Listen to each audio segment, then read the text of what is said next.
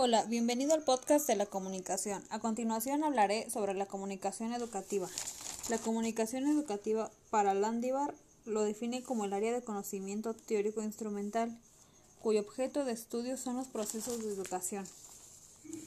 Ahora, el lenguaje para Watson era sentido práctico y brinda una oportunidad al emisor o receptor de otorgar los significados.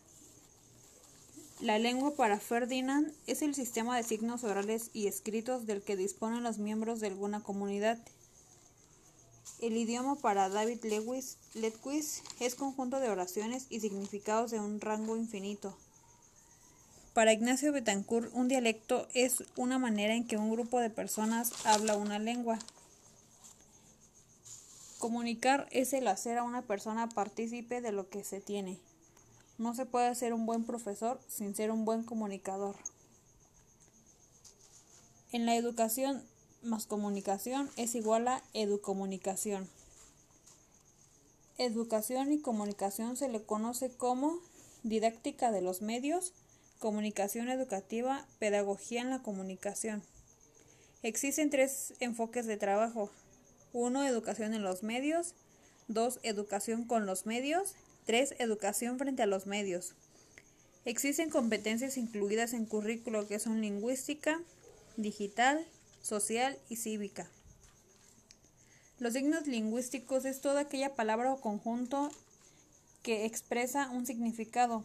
Un significado es la idea que tenemos en nuestra mente cuando escuchamos el significante. El significante es el conjunto de sonidos. Arbitrariedad es no, no hay ninguna relación lógica. Linealidad, relación entre las personas. Por ejemplo, en el hecho que de que una persona diga carro se debe decir toda la palabra C-A-R-R-O. Inmutabilidad en la sincronía. No se puede dar un significado a otro significante. Mutabilidad. El signo puede cambiar a través del tiempo. En la historia de la comunicación, los inicios de la comunicación entre los hombres se pueden datar desde la prehistoria donde los primeros humanos utilizaban lenguajes arcaicos para comunicarse. En la invención de la imprenta, en, en 1450, Johann Gutenberg ideó un sistema de reproducción basado en tipos móviles. Las páginas se componían laboriosamente con pequeñas T's con las letras grabadas en volumen, luego se entintaban y se transmitían a un papel en la prensa. La imagen, las primeras imágenes creadas por el hombre en las pinturas rupestres se supone que una de sus finalidades era la de instruir. Se hizo en el siglo XII y en el siglo XIII por medio de la estampación. Se realizan unos negativos en madera labrada con gubias a esta técnica se le conoce como silografía.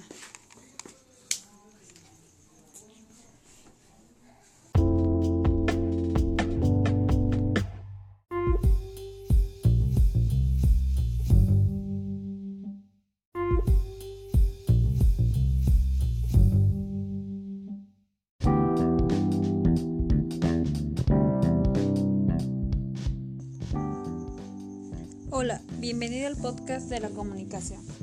La comunicación educativa para Landivar lo define como el área de conocimiento teórico instrumental, cuyo objeto de estudio son los procesos de educación. Para Watson el lenguaje era sentido práctico, era un sentido práctico y brinda una oportunidad al emisor o receptor de otorgar los significados. Para Ferdinand, la lengua es el sistema de signos orales y escritos del que disponen los miembros de alguna comunidad. El idioma para David Lewis es un conjunto de oraciones y significados de un rango infinito. Dialecto para Ignacio. Para Ignacio Betancourt, dialecto es la manera en que un grupo de personas habla una lengua. Comunicar es el hacer a una persona partícipe de lo que se tiene. No se puede ser un buen profesor sin ser un buen comunicador. Educación más comunicación es igual a, edu a educomunicación. Educación y comunicación se le conoce como didáctica de los medios, comunicación educativa, pedagogía en la comunicación. Existen tres enfoques de trabajo. Uno, educación en los medios. Dos, educación con los medios. Tres, educación frente a los medios. Existen algunas competencias incluidas en un currículo que son lingüística, digital, social y cívica. Los signos lingüísticos es toda aquella palabra o conjunto de palabras que expresa un significado o un significante. Significado. La idea es la idea que tenemos en nuestra mente cuando escuchamos el significante. El significante es un conjunto de sonidos o grafías. En la arbitrariedad no hay ninguna no hay ningún tipo de relación lógica. En la linealidad eh, es, toda aquella relación entre las personas. Por ejemplo, el hecho de que diga la palabra carro se debe decir toda la palabra. C-A-R-R-O. En inmutabilidad, en la sincronía, no se le puede dar un significado a otro significante. Mutabilidad es el signo que puede cambiar a través del tiempo. En la historia de la comunicación, los inicios de la comunicación entre los hombres pueden datar desde la prehistoria, donde los primeros humanos utilizaban lenguajes arcaicos para comunicarse. En la invención de la imprenta, en 1450, Johann Gutenberg ideó un nuevo sistema de reproducción basados en tipos móviles. Las páginas se componían laboriosamente con pequeñas T's las, con las letras grabadas en volumen. Luego se entintaban y se transmitían a papel en la prensa. La imagen son las primeras imágenes creadas por el hombre en las pinturas rupestres. Se supone que una de sus finalidades era la de instruir. Se hizo en el siglo XII y en el siglo XIII por medio de la estampación. Se realizan unos negativos en, madera labrada con gubias. A esa técnica se le conoce como xilografía. Existen 10 puntos para tener una buena conversación. Número 1. No sean multitareas. Por ejemplo, estar presentes en todo momento. Número 2. No sean dogmáticos. Por ejemplo, discutir o dar algún tipo de aportación. Número 3. Utilizar, utilizar preguntas abiertas como por ejemplo, ¿quién? ¿Cómo? ¿Cuándo? ¿Dónde? ¿Y por qué? Número 4. Sigan el ritmo. Vendrán pensamientos a la mente. Número 5. Si no saben, digan que no lo saben hacer. Número 6. No equiparen sus experiencias con las de ellos. Número 7. Procuren no ser repetitivos. Ejemplo, porque es muy aburrido. Número 8. Evitar los detalles. Número 9. Escuchen. Número 10. Una buena conversación larga para cubrir una buena charla. Es como una es como por ejemplo el escuchar una minifalda corta como para captar interés pero lo suficientemente. Emisor es una persona que produce o emite el mensaje en el acto de comunicación. El mensaje es una noticia o comunicación que una persona envía a otra y que pone en su conocimiento. Canal es el medio de transmisión por el cual viajan las señales de información entre emisor y receptor. Existen elementos de la comunicación que es emisor, receptor, canal, código y mensaje. En el referente es la realidad a la que se refiere el mensaje. Por ejemplo, una mesa, una persona, un sacapuntas, un libro. El sacapuntas es gris. El receptor es quien recibe la información, descifra el mensaje según el código. El código es el sistema de señales o signos que se usan para transmitir un, mensaje. Por ejemplo, el inglés, el castellano, el código Morse, el sistema Braille y las señales camineras. El contexto es la situación en la que se produce la comunicación y que sirve para facilitar la comprensión del mensaje. El feedback es la información que devuelve el receptor al emisor sobre su propia comunicación. En contexto, el mensaje trae de la mano a el referente, el emisor, el receptor, el canal, el feedback y el código. Ejemplos del significante y significado. En el significado el hecho de que diga la palabra mesa debe decir M-E-S-A. En el significado es lo que se te viene a la mente en dibujo, ya sea una mesa de madera, de plástico o de fierro. Algunos tipos de lenguaje son oral, textual, gestual, virtual, escrito e incluso visual. En la comunicación puede ser tanto verbal como no verbal. Existe una frase sobre el pensamiento lingüístico de Ian Piaget. El pensamiento naciente, aunque prolonga la inteligencia sensomotriz, procede de la diferenciación de los significantes y significados y, por consiguiente, se apoya a la vez sobre la invención de símbolos y sobre el descubrimiento de los signos.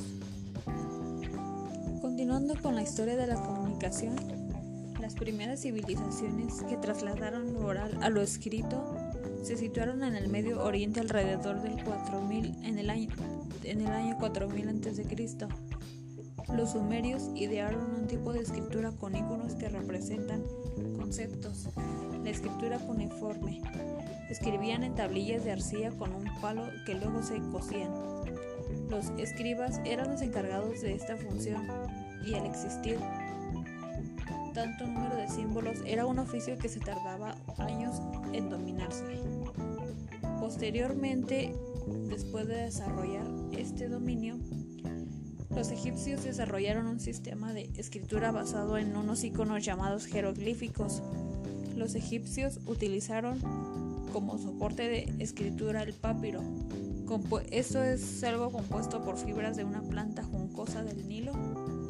Los papiros se enrollaban alrededor de un eje de madera formando los volúmenes. Poco a poco el, el idioma fue evolucionando hasta que estos iconos se fueron asociando a sonidos vocálicos, con lo que el número de iconos descendió hasta conformar los antiguos alfabetos.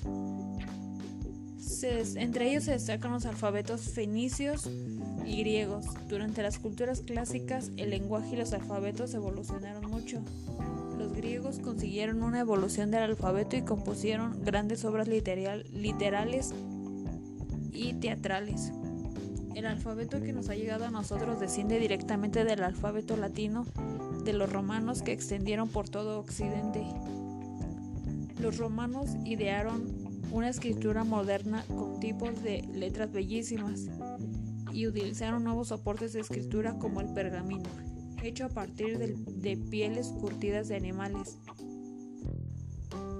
En el siglo XII aparecieron las universidades como nuevos centros de cultura que también se dedicaron a la promoción de los libros.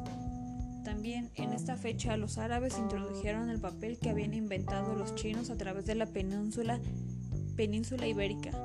El papel se realizaba a partir de trapos maceraderos y posteriormente se empezó a realizar con fibras vegetales. En la invención de la imprenta, el primer libro impreso de esta manera fue la Biblia de 42 líneas de Mazarino en 1456. A los primeros libros realizados con la nueva imprenta de tipos móviles se le conoce como incunables. La imprenta se desarrolló rápidamente y se extendió por toda Europa. Con la imprenta surgieron nuevos formatos de comunicación. Así nacieron las publicaciones periódicas que fueron popularizándose rápidamente, las revistas y los periódicos. La inmediatez que existían estos nuevos medios era frenada por el cuello de botella que suponía la composición manual de las páginas. De esta manera, en el siglo XIX se inventaron máquinas de composición automáticas como la linotipia y la monotipia, que redujeron considerablemente el tiempo de producción. Los medios de comunicación escrita tuvieron una importante crisis al principio del siglo XX con la aparición de la radio. Esto se vio más agravado a mitad de siglo por la aparición de la televisión. En el siglo XX aparecieron nuevos procesos de composición como la fotocomposición y métodos de impresión. Actualmente con la aparición de, las computadoras a partir de los años 60 y de los ordenadores personales en los, en los años 80, la producción de material escrito se realiza de una manera rápida y muy visual. En la historia de la imagen, las imágenes han tenido aplicaciones decorativas, ilustrativas y además se han utilizado para transmitir conocimientos a una gente mayoritariamente analfabeta. La técnica para realizar estas imágenes era manual, se pintaban con pinceles o plumas y con técnicas diferentes al temple con tinta al óleo.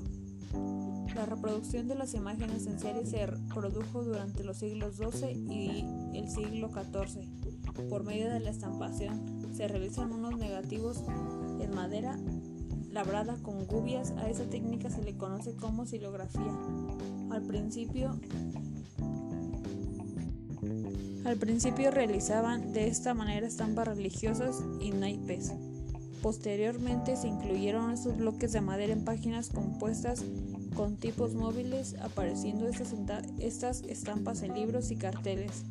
Posteriormente se desarrollaron nuevas técnicas de estampación en las que el negativo se realizaba en planchas de cobre o zinc grabadas con un buril. Por medio de la litografía inventada por Senefeld se reprodujeron imágenes en color. Por medio de esta técnica se dibuja sobre una piedra con un lápiz graso y se somete al ácido con lo que quedan en volumen las partes dibujadas.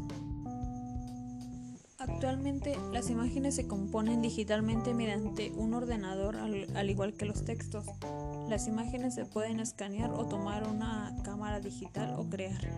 El proceso de impresión que se impondrá en el futuro será la impresión digital sin fotolitos, por lo tanto unitaria y más barata. Como conclusión, dejo que para que haya una buena comunicación, debemos identificar qué barreras están afectando la misma de este modo que el mensaje siempre llegará con su idea original. En muchas ocasiones por falta de tiempo, incomprensión y egoísmo perdemos la comunicación efectiva. Y en el lenguaje es la forma de comunicación entre individuos y que su desarrollo se debe a la intervención del aprendizaje y la maduración. Es entonces que encontramos tipos de lenguaje verbales y no verbales que utiliza la humanidad en sus diferentes situaciones cotidianas. Gracias al lenguaje, el humano desde tiempos remotos ha podido evolucionar a lo que es hoy por la constante transmisión de nuestros sonidos, gestos y escritos.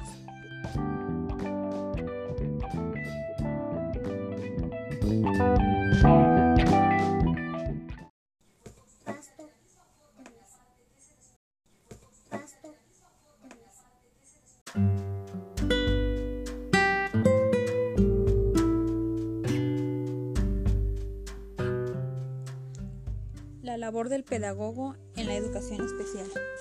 La didáctica en la educación especial es el proceso de enseñar, es explicarle mejor a los alumnos que tienen dificultades en el aprendizaje. Esto lo dijo Edgar en 1993.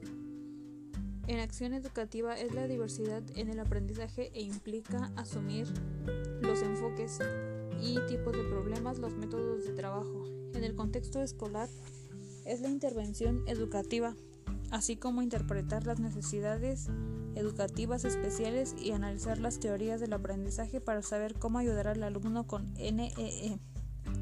En obstáculos a resolver se encuentra el enfoque conceptual, que se interpreta las dificultades en el aprendizaje.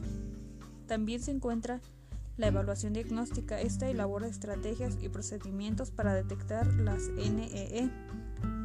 También esta, la intervención educativa, está diseñada con estrategias y procedimientos de intervención para desarrollar las capacidades de aprendizaje.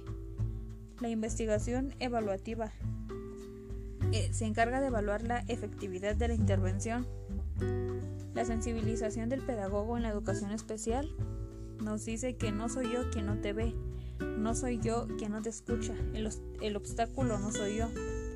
La discapacidad solo existe por culpa del entorno. Si hubiera facilitadores todos tendríamos las mismas oportunidades. Si todos nos tratáramos como iguales y con los mismos derechos, entonces no seríamos discapacitados. Todos somos igual de diferentes y tenemos los mismos derechos. La discapacidad no es incapacidad.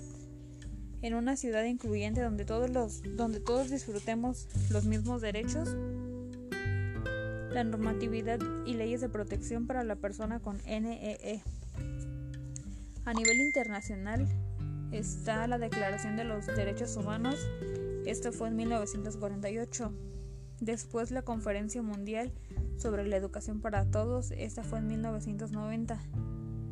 La Declaración de, la, de Salamanca fue en el año de 1994. Declaración de los Derechos del Niño, 1959. Declaración y Programa de Acción de Viena, 1993. Declaración de Ichion en el año del 2015. La Convención sobre los Derechos de las Personas con Discapacidad fue en el año del 2006. A nivel nacional, la Constitución Política de los Estados Unidos Mexicanos en el artículo primero comprende la ley federal para eliminar la prevención para eliminar y prevenir la discriminación y la Ley General para la Inclusión de las Personas con Discapacidad. La Constitución Política de los Estados Unidos Mexicanos en el artículo tercero, la Ley General de Educación, tiene la Ley del Servicio Profesional Docente. En la educación especial en los distintos niveles educativos es la atención temprana, esto se hace para lograr condiciones de vida que permitan a los niños adaptarse al medio de manera oportuna. En el preescolar, involucrar a los más pequeños en un proceso de socialización e iniciación. En la secundaria, a nivel secundaria no se ha consolidado el proceso de integración educativa. Como barreras se presentan los planteles, enseguida los docentes, padres de familia y autoridades. En la preparatoria, esta integración no ha entrado a todo este medio educativo, sigue siendo aún inaccesible para una parte de la población. El papel de la familia en el desarrollo de los alumnos con NEE. E. Algunos aspectos importantes para que ellos puedan detectar son que tienen que aceptar y reconocer que tienen un miembro de la familia enfermo, reconocer que requieren apoyo especializado para la atención de las necesidades, tienen que adaptarse al medio familiar para que el miembro con NEE e tenga un espacio nutrido de desarrollo en el cual se detecten los obstáculos de esto y se le faciliten los medios para una vida normal y tener la disponibilidad de la familia para hacer lo necesario para apoyar al miembro. Como barreras que presentan las familias son el desconocimiento, la falta de recursos económicos, los problemas familiares, la falta de conocimiento sobre la atención de sus miembros y qué especialistas requieren, enfermedades de otros miembros de la familia, la muerte y, los duelos de otras familias y problemas de adicciones, violencia o violencia intrafamiliar.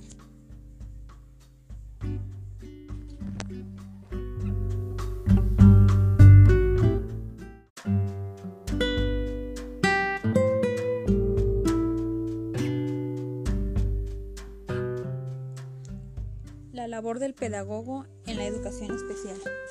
La didáctica en la educación especial es el proceso de enseñar, es explicarle mejor a los alumnos que tienen dificultades en el aprendizaje. Esto lo dijo Edgar en 1993. En acción educativa es la diversidad en el aprendizaje e implica asumir los enfoques y tipos de problemas, los métodos de trabajo. En el contexto escolar es la intervención educativa así como interpretar las necesidades educativas especiales y analizar las teorías del aprendizaje para saber cómo ayudar al alumno con NEE. E.